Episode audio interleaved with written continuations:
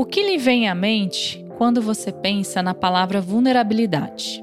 Possivelmente surgem situações associadas à fragilidade, fraqueza, algo que deveria ser fortemente evitado, não é mesmo?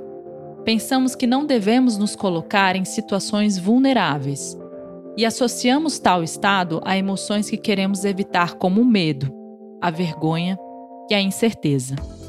No entanto, existem estudos muito interessantes que mostram o outro lado dessa característica e do poder e impacto que criamos em nossas vidas quando permitimos a expressão da vulnerabilidade e das nossas emoções. Aqui nesse episódio iremos falar como a vulnerabilidade é uma habilidade a ser aprendida por todos e que também é uma competência-chave para qualquer liderança consciente. Também falaremos como a comunicação não violenta pode ser um canal para a expressão dos nossos sentimentos e necessidades de maneira genuína, sendo responsável também com sentimentos e necessidades dos outros em nossas relações.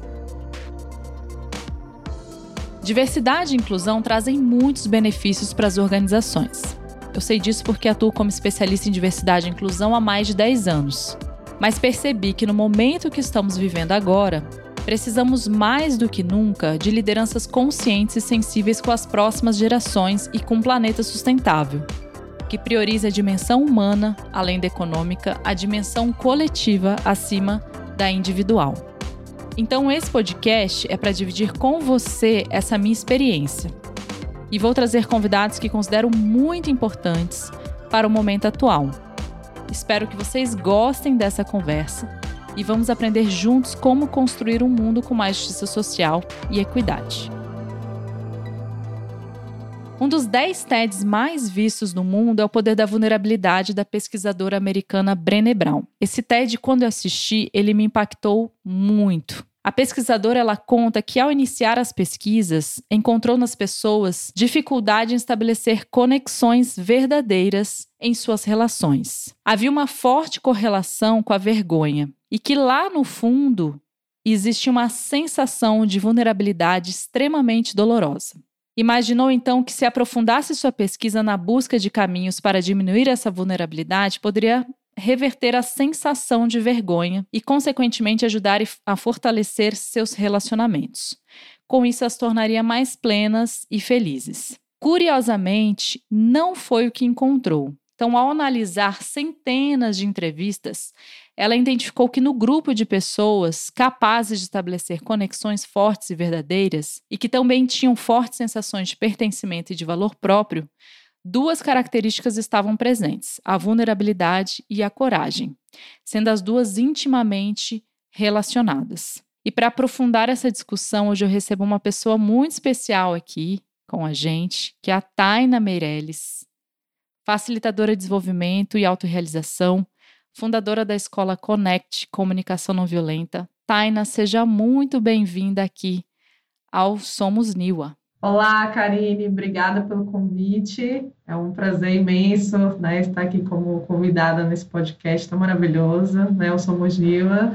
E para falar de um tema que eu sou absolutamente apaixonada, que é a vulnerabilidade. Quando você me enviou o convite né, e a pauta, eu li, eu, e aí eu vou te contar agora. A primeira coisa que eu pensei foi: nossa, esse é meu tema.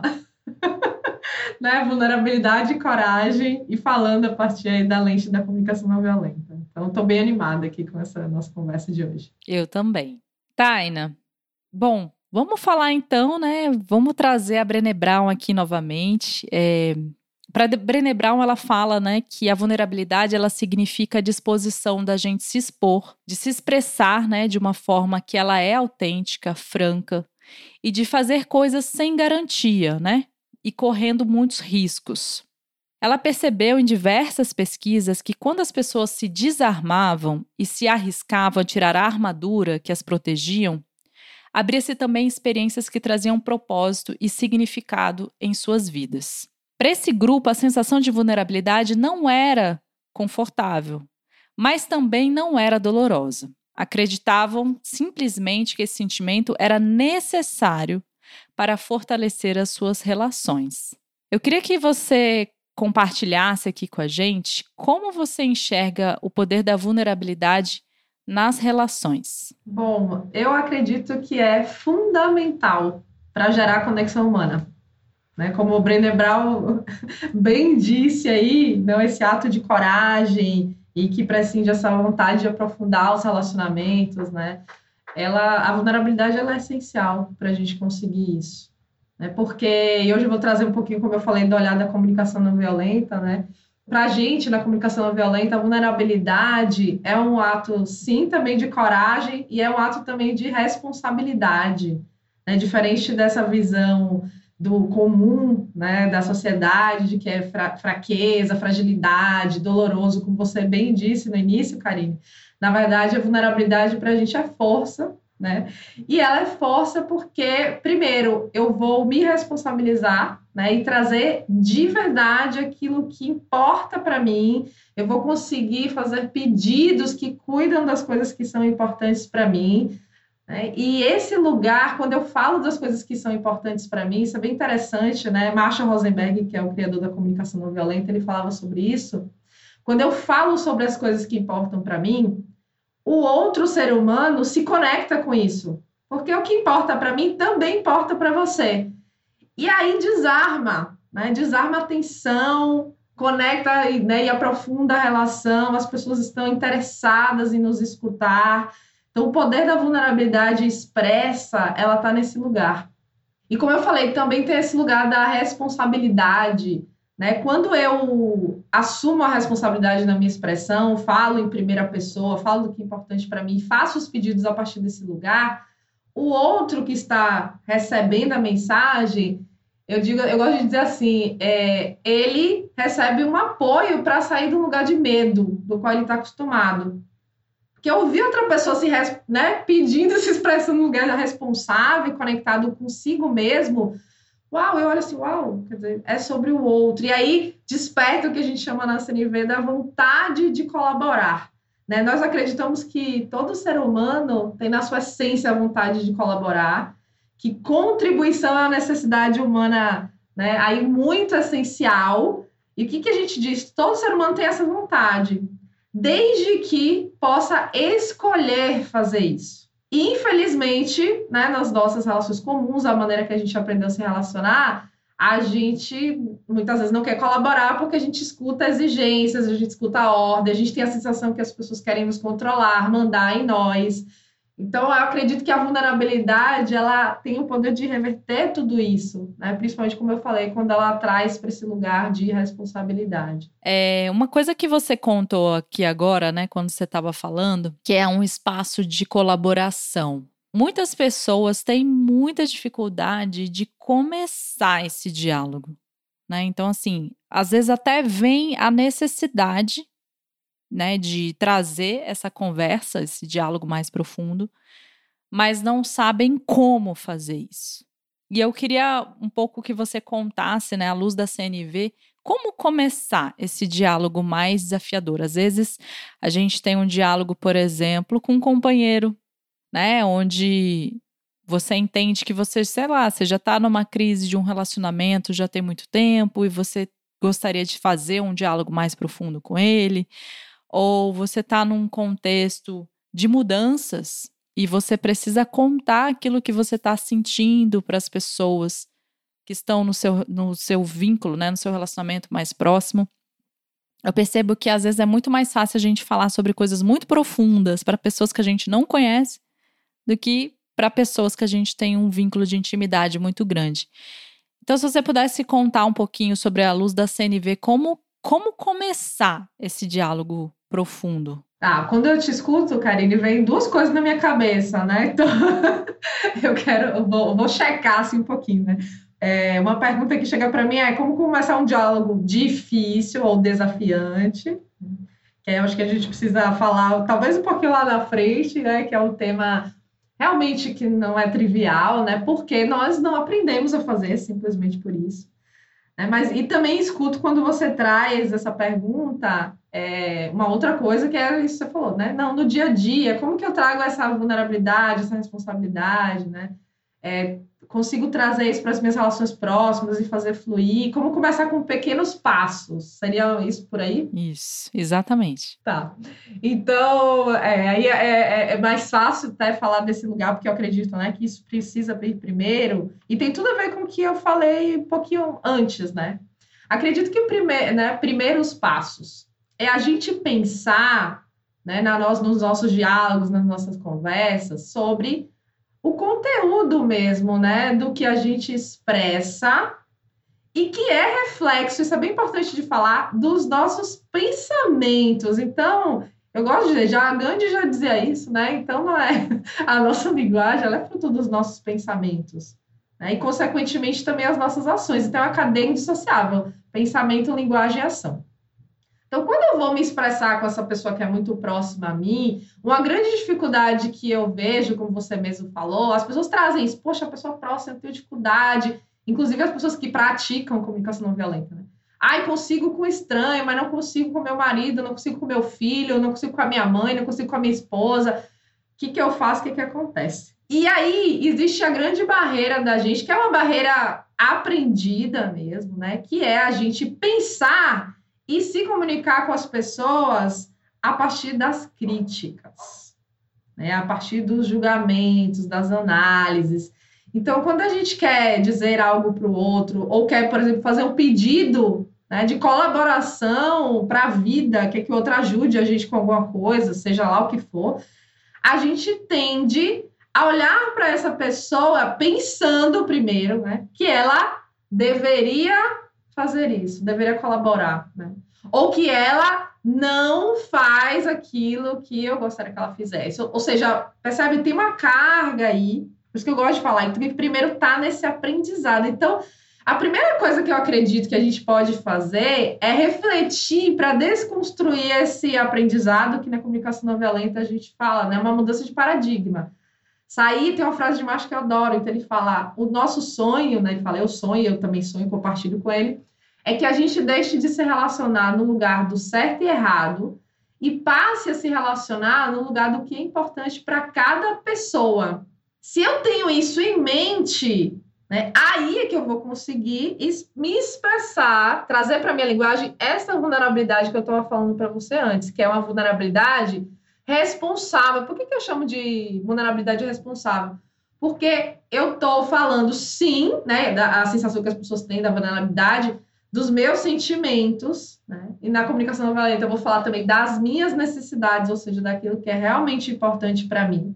E vou falar disso em primeira pessoa, eu vou falar disso né, pedindo a colaboração do outro. Eu não vou falar disso dizendo você é o culpado por eu estar me sentindo mal. Ou, ah, você pode me ajudar com isso? E uma ideia implícita de que se você não me ajudar, entendeu? Você está errado. Ou se você não me apoiar, eu vou ficar triste. A gente fala muito isso, né? Esse aprendizado cultural, ele trouxe, ele incluiu essa ideia, né, de que nós somos responsáveis pelo bem-estar das outras pessoas e vice-versa, né? Ou seja, então, se eu sou pelo dos outros, as outras pessoas são responsáveis pelo meu bem-estar. Eu acho que a comunicação não violenta, ela transforma a vida só com esse aprendizado. Tem muitos aprendizados da CNV, mas só esse é muito transformador. Então, assim, ninguém é responsável pelo meu bem-estar. O meu bem-estar depende né, das minhas necessidades, de como eu cuido, de como eu satisfaço as minhas necessidades, de como eu atuo e sim, eu preciso das outras pessoas para colaborar, para atender as minhas necessidades, mas aí eu vou pedir. Né? Tem uma outra desconstrução da CNV que é muito importante aqui nesse âmbito das relações né, que você está trazendo, que é o seguinte: nós aprendemos a confundir necessidades, que é aquilo que importa, com estratégias, que é a maneira de obter aquilo que é importante. Então, por exemplo, eu falo, né? Um relacionamento, seja ele qual for, é uma estratégia. As pessoas às vezes se assustam com esse conceito. Né? Então, se eu tenho um companheiro, uma companheira, ela, essa relação é uma estratégia, né? É que a pessoa, a relação é uma estratégia para atender necessidades, por exemplo, de companhia, de apoio, de afeto, de compreensão, de escuta. Né? Faz sentido, Karine, isso aí? Só para. Faz, totalmente. né? Totalmente. E, aí, se eu tenho claro isso e viver com essa consciência, eu vou poder me vulnerabilizar, por exemplo. Digamos que nessa essa relação é uma estratégia de companhia para mim. Mas, no momento atual, ela não está sendo, ela não está atendendo. A pessoa está muito ocupada, não sei o quê, não estou conseguindo estar, compartilhar tempo com essa pessoa. E aí eu posso me vulnerabilizar e pedir isso para a pessoa, pedir para ela colaborar com a minha necessidade de companhia, mas a consciência, por isso que eu gosto muito de falar dessa coisa do pensamento e o paradigma, de que a pessoa não é obrigada a. Porque a gente, eu gosto muito de falar, a gente, todos nós queremos viver num mundo né, de liberdade, onde a gente pode ser quem é, onde a gente pode escolher o que a gente quer fazer, o que a gente quer dizer, mas às vezes a gente não olha para o outro lado, não olha para o outro. Né? Eu quero tudo isso para mim, mas o outro tem que fazer aquilo que eu quero. Então, é essa desconstrução que é muito base na comunicação não violenta, né? E que vai nos permitir trazer uma vulnerabilidade que conecta e como você falou, tem coragem aí? Claro que tem coragem, porque a gente tem muito medo dessa responsabilidade. e às vezes, mas eu, eu costumo dizer, é só porque a gente aprendeu assim, tá, gente? É, é inclusive divertido e empoderador, sobretudo, né? Quando a gente começa a assumir responsabilidade por nosso bem-estar, por nossos sentimentos, pensamentos, necessidades e ações e começa a trazer isso nas nossas relações. Né? Nossa, você falou tanta coisa. Adoro conversar com você porque nosso fluxo aqui de pensamento vai longe. Eu queria voltar um pouquinho atrás do que você falou. Eu acho que eh, quando você fala desse paradigma, eu vejo muita gente sair dessa posição de umbigo do mundo, né? Como se o mundo tivesse que girar e atender todas as minhas necessidades, todas as pessoas estão lá me servindo para isso. Eu acho que isso é uma grande desconstrução e que muitas vezes a gente, num piloto automático, entra mesmo como você é, mesmo traz, né? Então, é sair muitas vezes dessas estratégias de exigência e perceber o outro, né? Como que isso está chegando no outro a partir da, das, das minhas necessidades. Eu queria voltar quando você fala que a gente não é responsável pelo bem-estar do outro, né? Eu queria, eu gosto de trazer essa, esse termo porque eu acho que cada vez mais a gente ouve a palavra autenticidade. É, então as pessoas falam assim: ah, mas essa sou eu, esse é, seu, esse é meu jeito, né? Eu sempre fui assim, eu sou dessa forma, né? Como se você falasse assim: você vai ter que gostar de mim do jeito que eu sou. E tá tudo bem, cada um com, com seu cada qual, né? A forma cada uma das pessoas de se posicionarem e tudo mais. Ao mesmo tempo, essa é uma fala que eu acho que ela retira também essa responsabilidade, às vezes, do impacto das suas ações nas outras pessoas. E então, assim, ao mesmo tempo que a gente não é responsável pelo bem-estar do outro, a gente também precisa cuidar como a minha fala às vezes chega no outro, porque é uma relação. Então, ao mesmo tempo que eu vejo que a gente precisa atender às nossas necessidades individuais, a gente também precisa, curiosamente, querer entender como que isso chega no outro. E para então chegar num, né, num necessidades comuns compartilhadas é, sendo sanadas, digamos assim, né, sendo combinadas. Então eu queria que você contasse um pouquinho dessa de como que você vê a autenticidade dentro da CNV. Não, isso que você traz é muito importante, Karine. E, e por isso, né, e vou voltar também um pouquinho na minha fala, eu falei dessa fala em primeira pessoa. Né? Eu acho que essa é uma primeira ação né, de reconhecer que o que a gente faz e fala impacta no outro. E é algo que a gente efetivamente não pensa, não aprendeu muito a fazer. A gente simplesmente faz depois a gente se arrepende, às vezes pede desculpa e, e não tem muito impacto, né? Então, é, desde a, isso começa isso, desde a né, da linguagem, então eu vou falar e na primeira pessoa assim, então é o que eu sinto. Esse é o lugar da vulnerabilidade responsável, né? E é isso, não é eu sinto porque você, é eu sinto porque eu preciso de tal coisa. Então aí eu já estou né, no primeiro numa primeira instância, eu estou treinando aqui essa responsabilidade esse impacto sobre o outro, sim. E para a comunicação não violenta, autenticidade, né, eu vou dizer aqui, tem a ver exatamente, é o que você falou, a gente fala muito da expressão, né, autêntica ou expressão honesta, que é expressar a minha verdade, mas desse lugar das necessidades humanas e desse lugar de pedir colaboração. Verdade, né? Nossa verdade, quando a gente fala, não é o, que o senso comum pensa, acha né? E, e, pensa sobre isso, quer dizer, é diferente do senso comum, que acha que autenticidade ou falar, expressar a sua verdade é dizer o que você pensa sobre as outras pessoas. Percebe que aí eu já estou indo para a terceira pessoa, né? O que eu penso sobre o outro. E isso é autenticidade. Chego lá, falo o que eu quiser, do jeito que eu quiser. Para a gente, isso não, não é esse lugar, isso não, né, não tem nada a ver a gente falar. Isso para a gente é sincericídio. Né? Porque a sua relação vai, vai pagar o preço. Então, realmente, não é esse lugar. É sim dizer a sua verdade, mas em primeira pessoa sobre você. Então, por exemplo, aconteceu uma determinada, né, não sei, o seu companheiro ou companheira fez uma ação que te impactou negativamente né? Que você não gostou ou teve alguma consequência, realmente, né? Impactou você e tal. Então, em lugar de dizer você está errado, né? Ou de punir, porque não é só linguagem, né? A gente aprendeu também a punir as pessoas que fazem coisas diferentes do que a gente espera, o que a gente julga que está errado ou que é inadequado.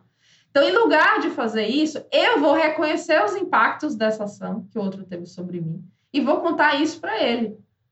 Né? Por isso que aí tem um outro elemento aqui da. Né, a gente vai começar a trazer outros elementos da comunicação não violenta, o que a gente chama de observação, que é o fato. Então, vou dizer ele o que realmente aconteceu, né? Como isso impactou a minha vida, ou seja, como eu estou me sentindo, e eu posso me sentir triste, frustrada, irritada, tô, né, estamos falando de impactos negativos, e contar por quê.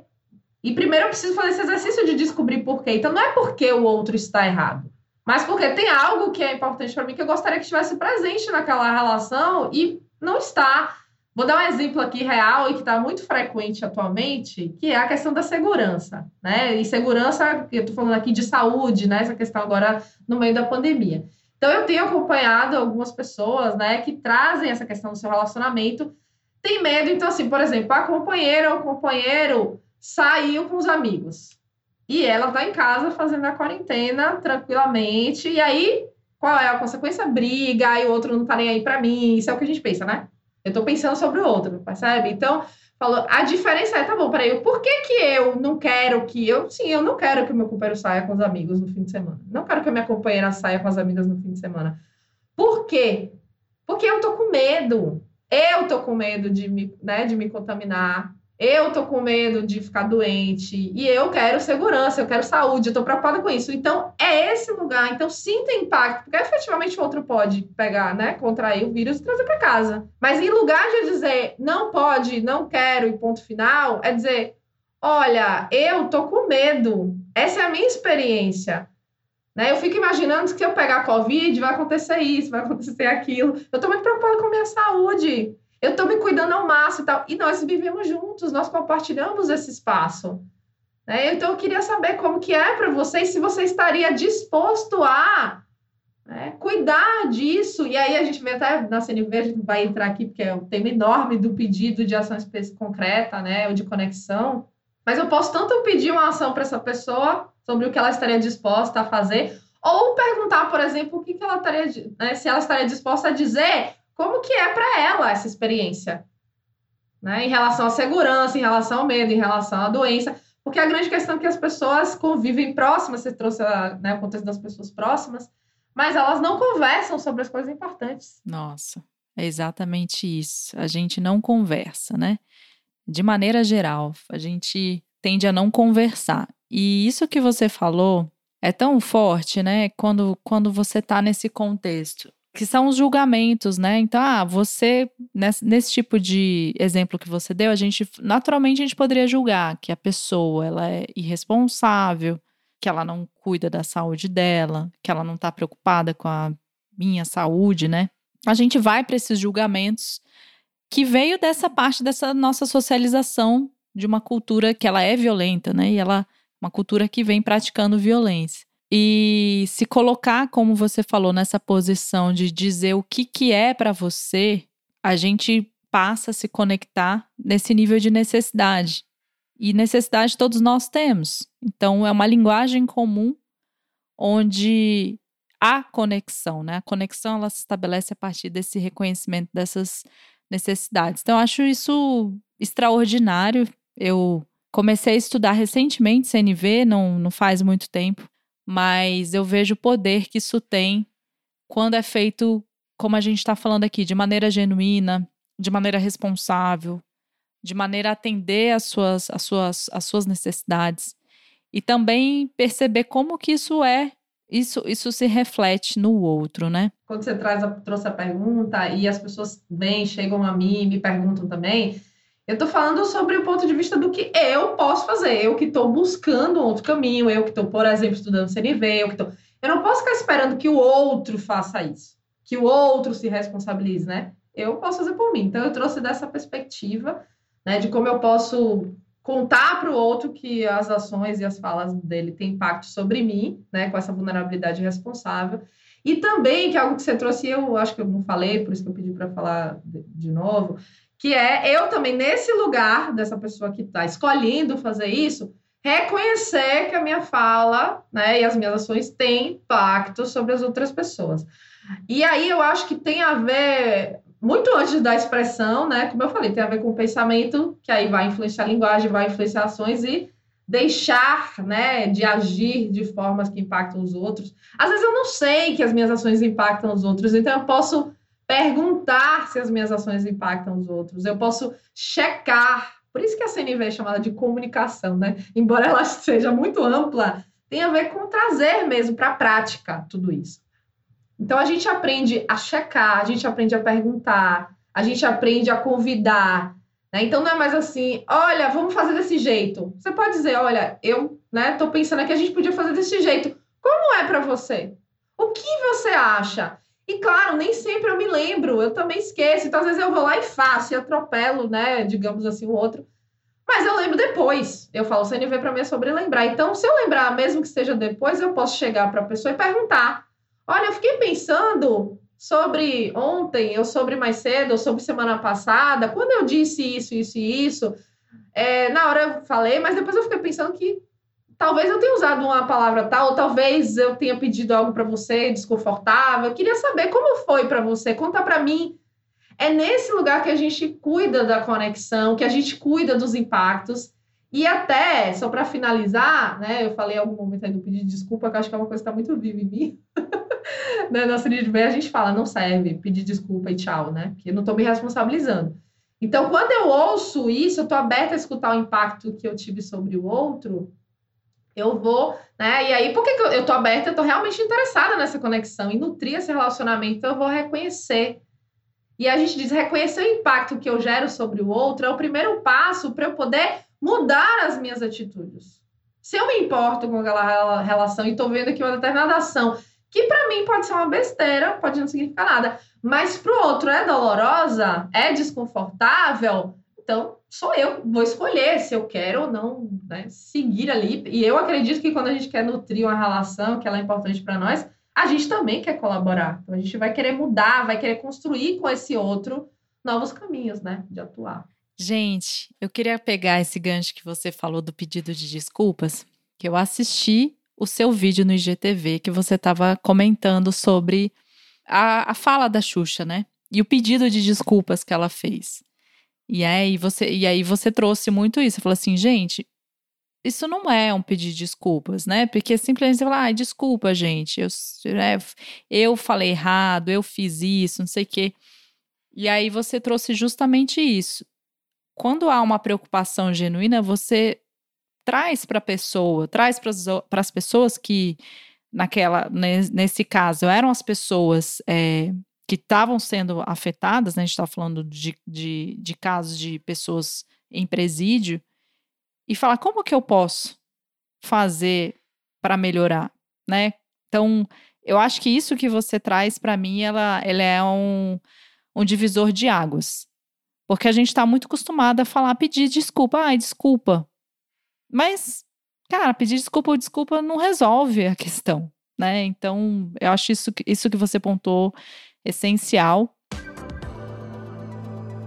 E aí eu queria avançar um pouco, porque eu acho que esse tema, o tema da CNB é um tema super, daria pra gente fazer aí um, uma temporada aqui só de CNV.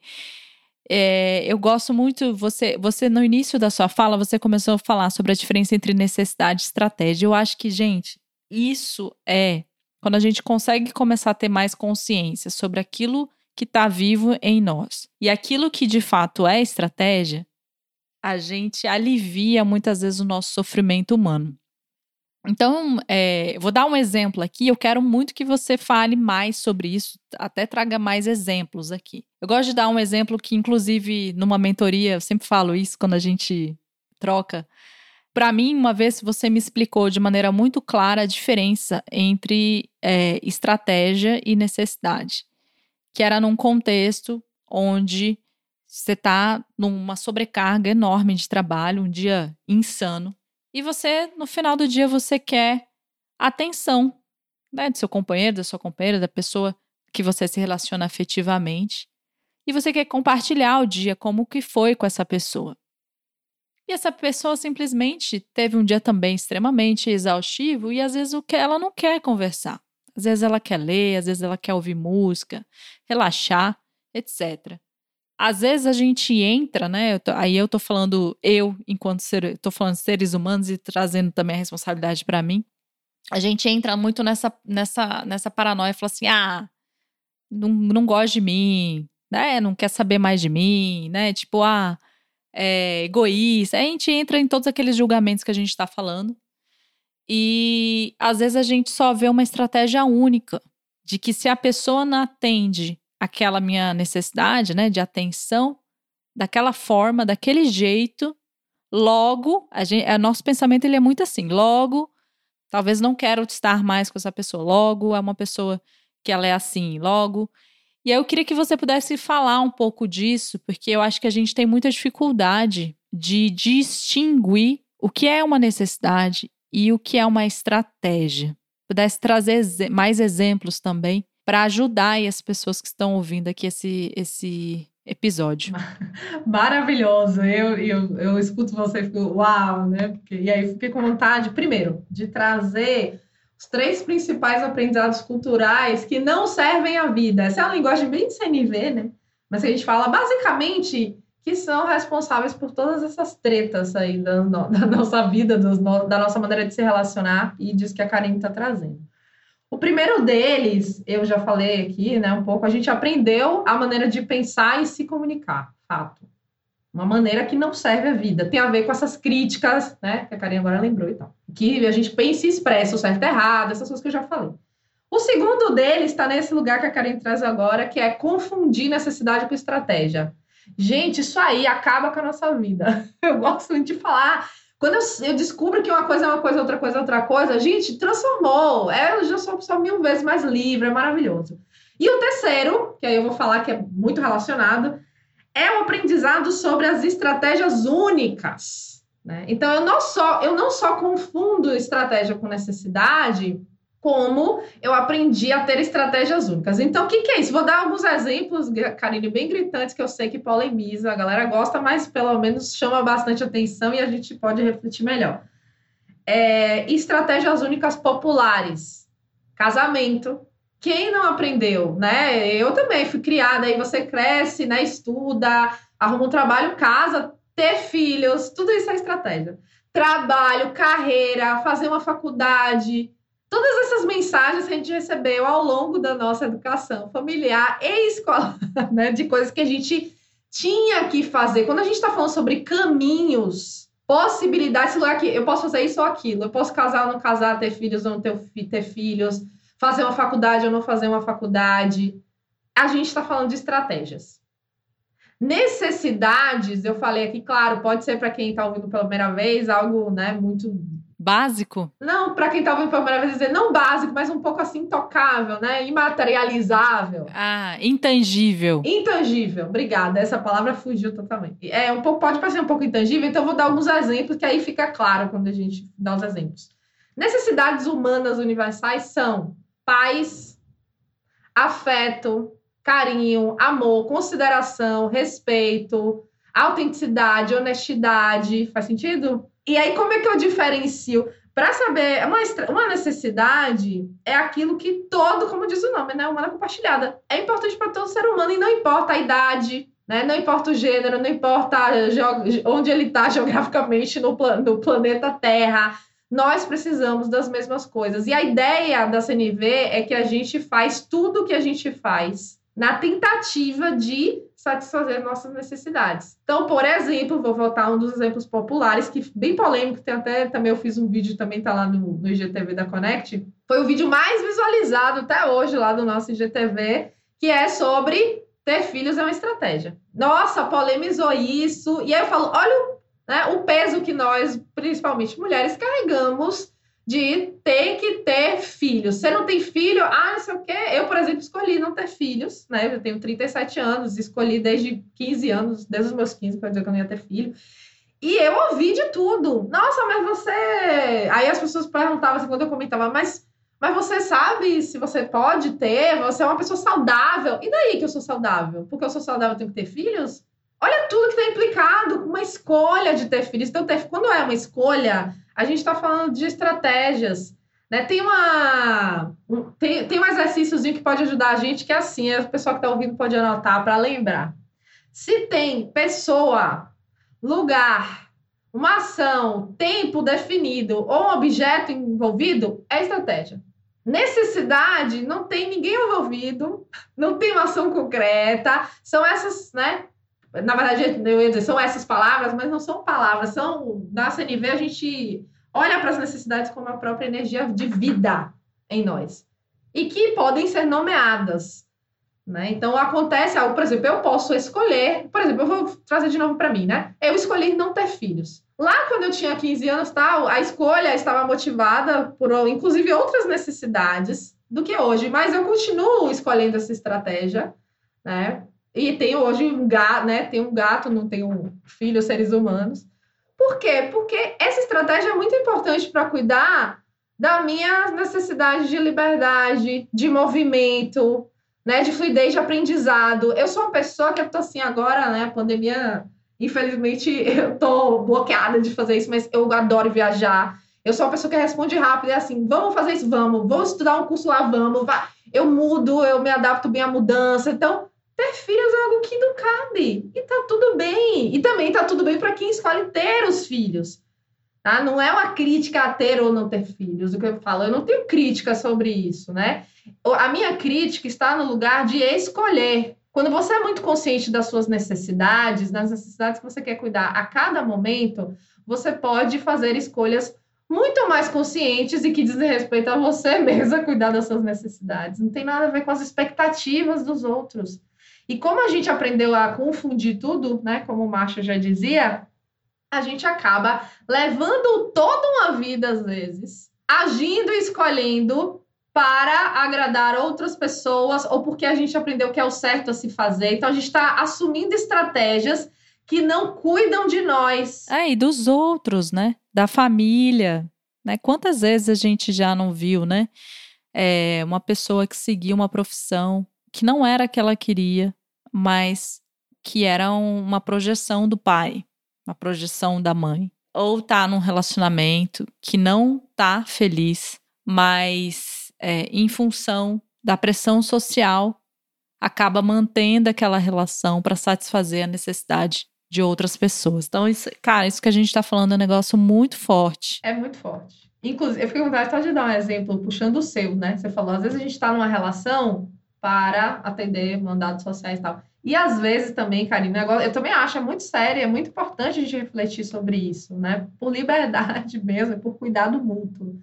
Às vezes a gente sai de relacionamentos pelo mesmo motivo.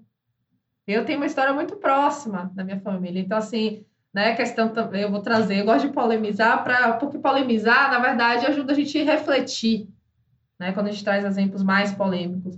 É, falando aí, fiquei com vontade de falar, né? Você falou de relacionamento de fidelidade. Fidelidade é uma estratégia, não é uma necessidade, né? Tá, para mim tá mais que provado. Tem pessoas que não têm necessidade de fidelidade, outras dizem que tem. Então, assim, Se todo mundo não tem, não é necessidade de estratégia. Tudo bem você ter essa estratégia. Agora, a pergunta é: faz sentido para você? Cuida de você? Porque eu já vi pessoas se divorciarem por infidelidade e pressão social, ou seja, elas não, na verdade, não se incomodavam muito do parceiro ter outras pessoas, outros, outros parceiros, mas a pressão externa era não, isso é inadmissível, você não pode aceitar. E a pessoa vai lá, se divorcia e depois fica, né, arrependida ou e às vezes nem demonstra, mas para ela aquilo não era efetivamente importante e ela tá sofrendo muito mais de ter saído da relação. Não era uma necessidade, né, para essa pessoa. Nossa, isso que você fala é muito é muito importante, porque tem tudo a ver com essa pressão social e quando a gente está falando sobre esse contexto de mulher é mais ainda, né? Porque tem o peso do machismo, tem o peso de, de, né, da, de ter filho ou não ter filho, a gente estava discutindo isso, né? Ser mãe, não ser mãe.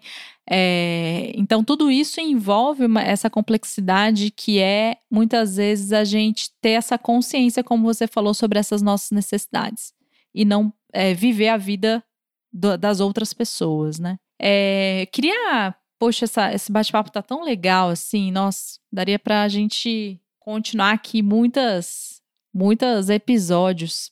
Eu queria trazer um pouco, a voltando o gancho da vulnerabilidade e pensar isso num contexto mais de trabalho. Então, as pessoas, né, hoje, de maneira geral, eu estou falando de maneira geral e, e e eu falo isso porque atendo também muitas mulheres, né, homens também. Mas como que é possível dar feedbacks, né, nesse nível da CNV, né, de, de uma maneira dentro de um contexto de trabalho que às vezes a gente sabe que dependendo da empresa, não é uma empresa inovadora, não é uma empresa que ela que ela é mais horizontal. Então assim, como que as pessoas podem, do seu ponto de vista, expressarem os seus sentimentos as suas necessidades nos contextos de trabalho. É claro que vai ter algumas relações em que a gente se sente mais aberto para falar, outras nem tanto. É, queria que você pudesse compartilhar um pouco da sua experiência, como as pessoas que estão num contexto mais profissional podem usar a CNV como um recurso para dar feedbacks né, no dia a dia. Bom, Karine, primeiro, né, você perguntou, ah, você traz para o feedback, eu vou dar um passinho atrás. Né? Eu acho que uma das principais, um dos principais recursos, ferramentas que a CNV traz e que pode apoiar a gente nos ambientes de trabalho é a autoempatia. Né? Quer dizer, é reconhecer isso em mim diante das coisas que acontecem, que são faladas e tal. E aí eu sinto coisas, né? Eu falo, os estímulos chegam, a gente sente e pensa. O pensamento tá nesse lugar, da, em geral, das críticas, né? Eu já quero fazer, quero acontecer, acho que o outro tá errado e tal e, e sinto. E aí vem aqueles, aquelas emoções, né? Às vezes a gente age a partir daí, então, na verdade, a gente está reagindo. E o convite da CNV é um mergulho para dentro, é assim, para, respira mesmo, né? E, e começa a ir para dentro e fala assim: tá bom, o que, que eu estou sentindo? Solta os pensamentos, o que, que eu estou sentindo? Então é tal coisa, é tal coisa. E não é expressar o sentimento, percebe? Então é antes, tra... com você, percebe você o que você sente. Os sentimentos, a gente fala, são mensageiros das necessidades. Então, se você ficou frustrada, com raiva, irritada, desconfortável, qual necessidade está por baixo disso? Então, naquela situação, você queria o quê? Participar? Era participação? Era reconhecimento? Era, era valorização? Estou trazendo aqui umas que são mais comuns no ambiente de trabalho. Tá? E aí, descobrindo isso, conecta com essa necessidade. Né? Primeiro, vocês vão ver que só esse exercício que a gente chama de autoempatia ele já muda o estado da gente, o estado emocional. Ele cria espaço na gente para dialogar com outra pessoa. Então, acho que por isso que eu dei esse passinho para trás é bem importante. E aí, eu posso sim conversar com outro. Como você falou, no ambiente de trabalho, em muitas situações, eu não vou me sentir confortável para falar dos meus sentimentos e tá tudo bem. Sentimento é algo que a gente traz na nossa expressão se ajudar a conectar com o outro.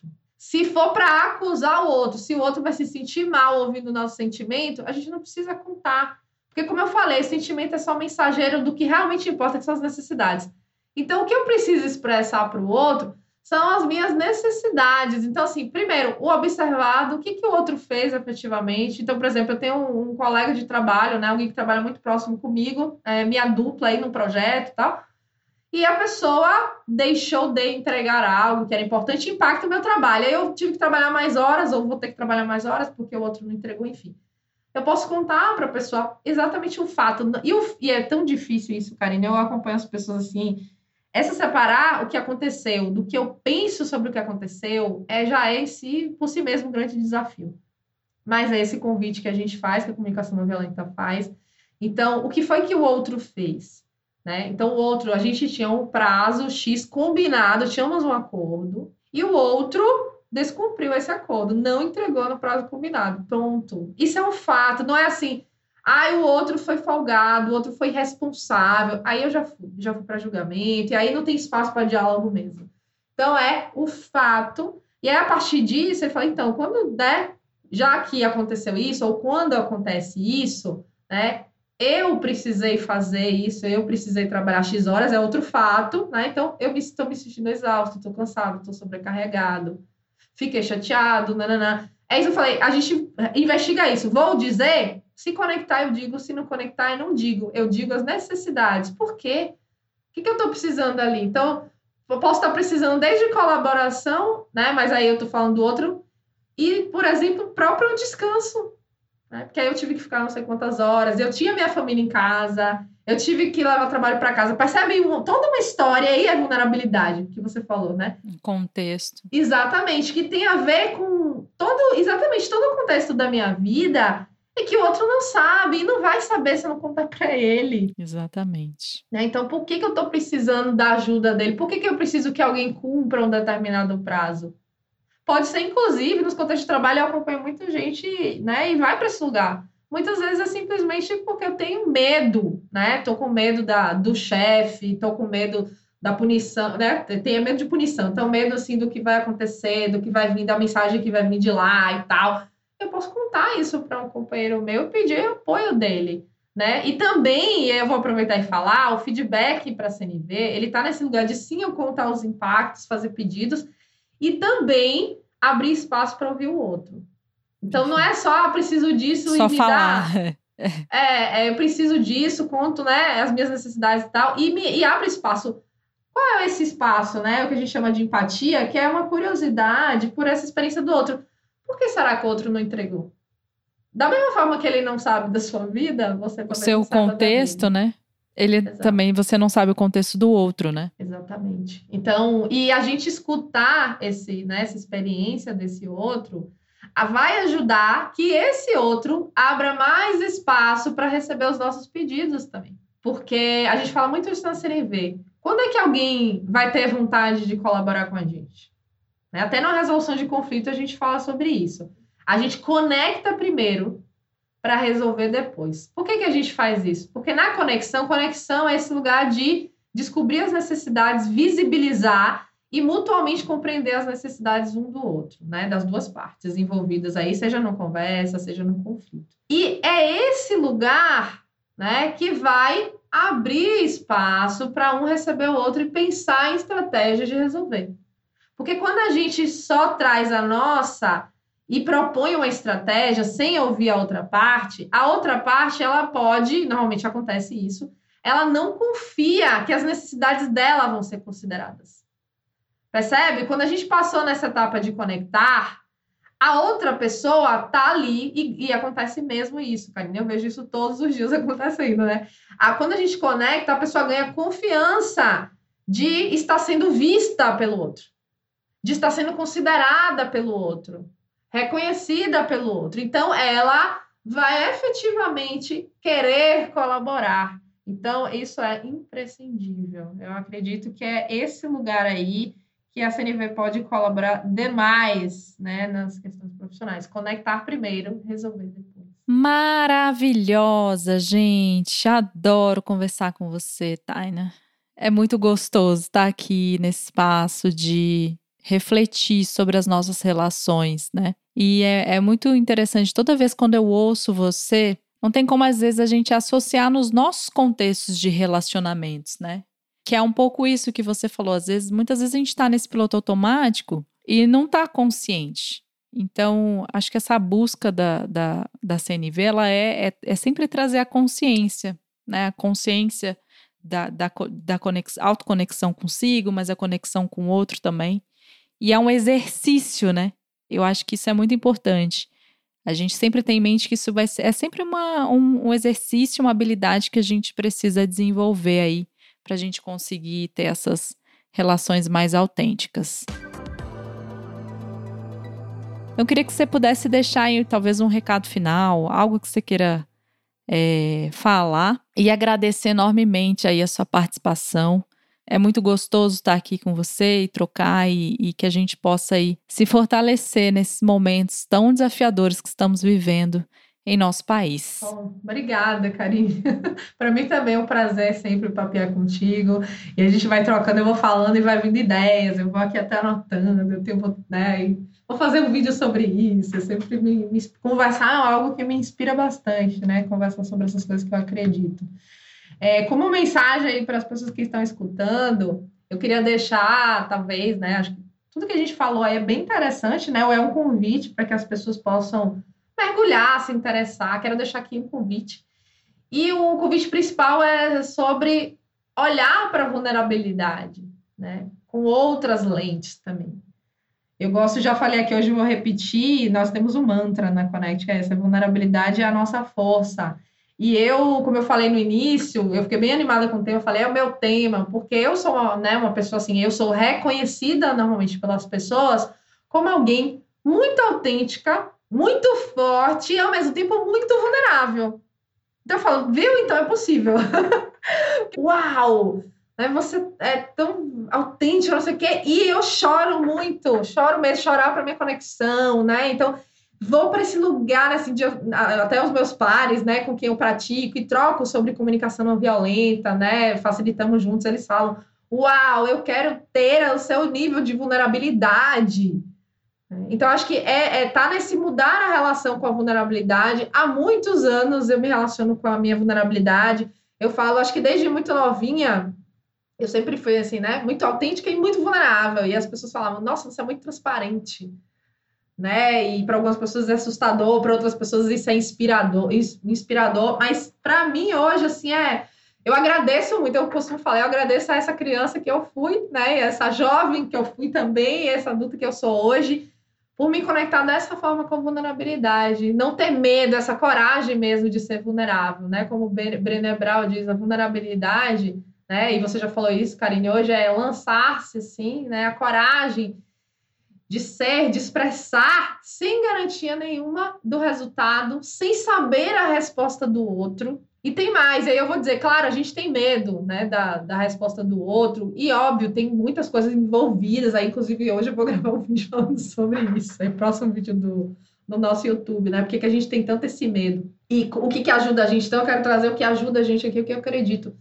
Claro que tem muitas coisas envolvidas, mas tem coisas que me apoiam a ser dessa forma, né, e a principal coisa que me apoia é criar outras estratégias, como a gente já falou aqui hoje, para atender as necessidades que podem ficar desatendidas quando fulano, beltrano, ciclano, as pessoas próximas da minha vida não conseguem acolher essa expressão da minha verdade. Né? E eu estou falando aqui de rede de apoio, eu estou falando aqui de criar outras relações significativas, e eu faço isso ativamente, sempre fiz na minha vida, né? E hoje com muito mais consciência.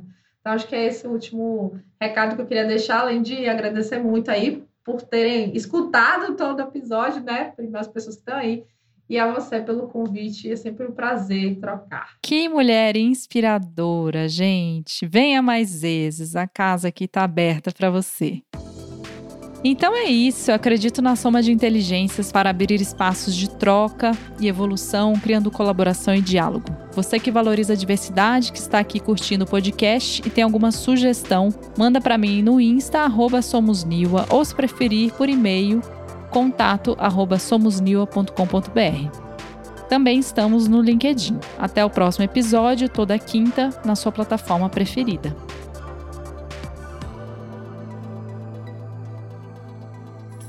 Uma produção, voz e conteúdo.